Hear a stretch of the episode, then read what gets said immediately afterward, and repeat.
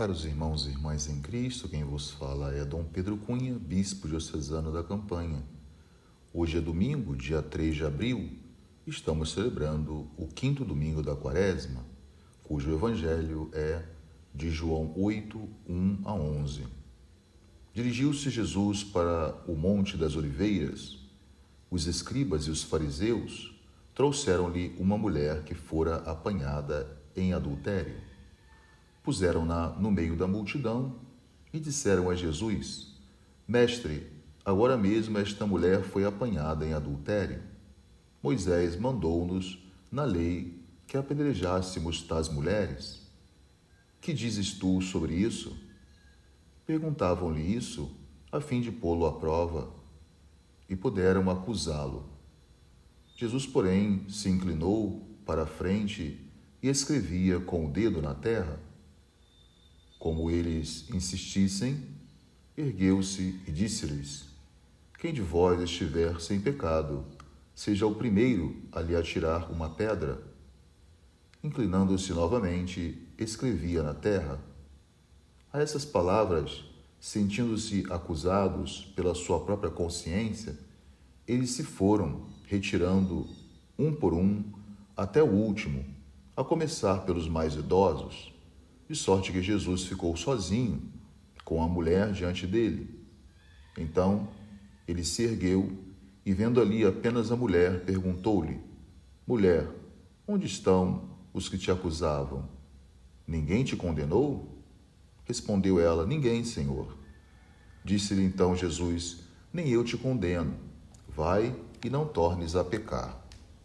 Meus caros irmãos e irmãs, nós estamos diante deste evangelho. Gostaria de destacar que torna-se a inspiração do cartaz da campanha da fraternidade do, deste ano de 2022, Fraternidade e Educação, onde nós observamos Jesus escrever na areia amor e sabedoria, né? por conta exatamente do lema da campanha da fraternidade deste ano, fala com sabedoria e ensina com amor. Observamos o gesto de proximidade, o gesto acolhedor e também o gesto misericordioso de Jesus. Também o que nos chama a atenção nesse santo evangelho é que os fariseus e os escribas trazem até Jesus esta mulher surpreendida em flagrante adultério. Claro que, se ela foi surpreendida, não há como negar. De fato, ela cometeu tal pecado. Os fariseus então querem experimentar Jesus se ele absolve a mulher, ele estaria se opondo à lei de Moisés. Se, por outro lado, ele condena, ele estaria então contradizendo a sua própria pregação e a sua própria atitude de acolhimento em relação aos pecadores. Então, nós observamos aí que Deus, ao olhar também as nossas faltas, a partir desse santo evangelho, que nós podemos então afirmar, ele não nos trata como deveríamos ser tratados. Ou seja, porque ele se recorda que nós somos aquilo que celebramos e recordamos na quarta-feira de cinzas. Somos pó, somos frágeis. Então ele se recorda do dia em que nos modelou da argila do solo e soprou em nós esse hálito de vida. Ou seja, é Deus que nos dá a vida, o que nós somos pó humus, argila, daí sermos seres humanos. E o Cristo, então, por conta disso, ele se compadece da mulher como poderia se compadecer de qualquer outro pecado, qualquer outro pecador. Então, Cristo se compadece também da multidão que simplesmente quer apedrejar a mulher, não tendo, portanto, essa visão misericordiosa ou a visão da lógica de Deus. Ou seja, Jesus também, na verdade, tem sobre todos nós, pecadores, um olhar de misericórdia. Muitas vezes nós nos esquecemos disso.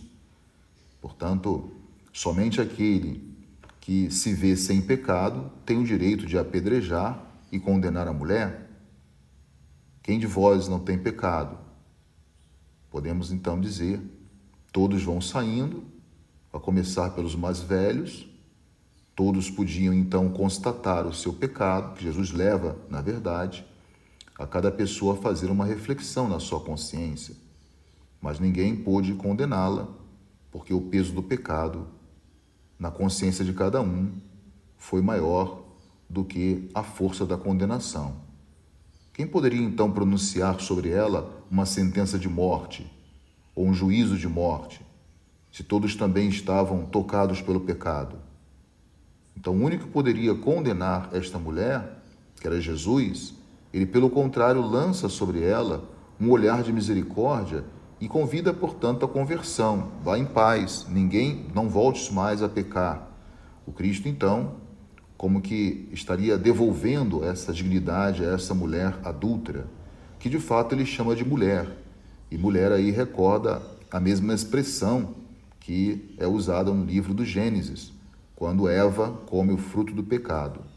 Porém, inimizade entre ti, ou seja, a serpente, e a mulher.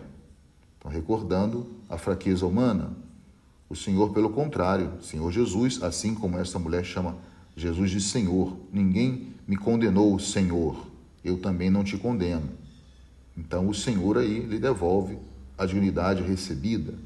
Portanto, o olhar do Senhor Jesus é cheio de misericórdia para com essa pobre mulher.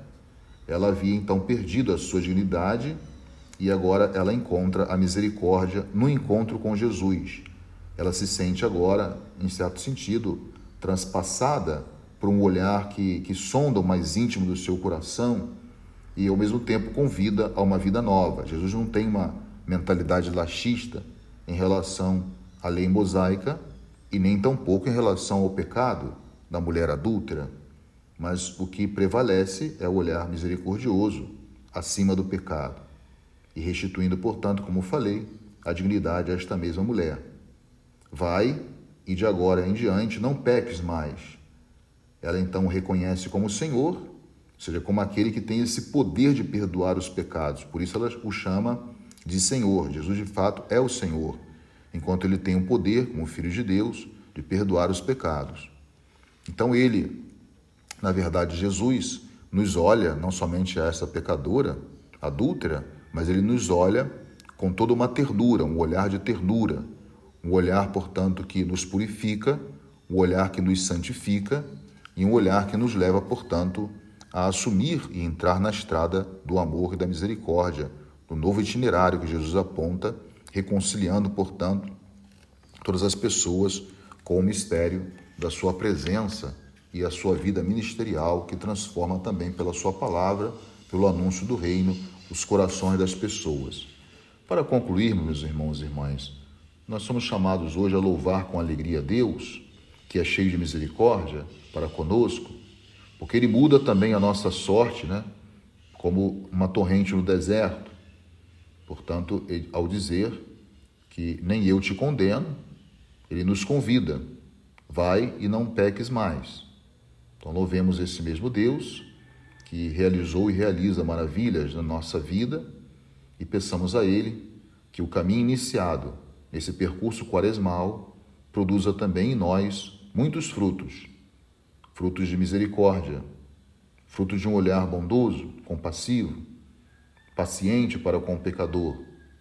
E tudo isso, assim, nos levará a celebrar com maior dignidade a Páscoa do Senhor Jesus, que se aproxima, que nada mais é também um colher os frutos do amor e da misericórdia que Deus exige de cada um de nós. Louvado seja nosso Senhor Jesus Cristo, para sempre seja louvado. O Senhor esteja convosco, Ele está no meio de nós. Seja bendito o nome do Senhor, agora e para sempre. A nossa proteção está no nome do Senhor, que fez o céu e a terra por intercessão da Virgem do Carmo e dos nossos beatos Padre Victor e Inha Chica, abençoe-vos o Deus Todo-Poderoso, Pai e Filho e Espírito Santo. Tenham todos um abençoado domingo.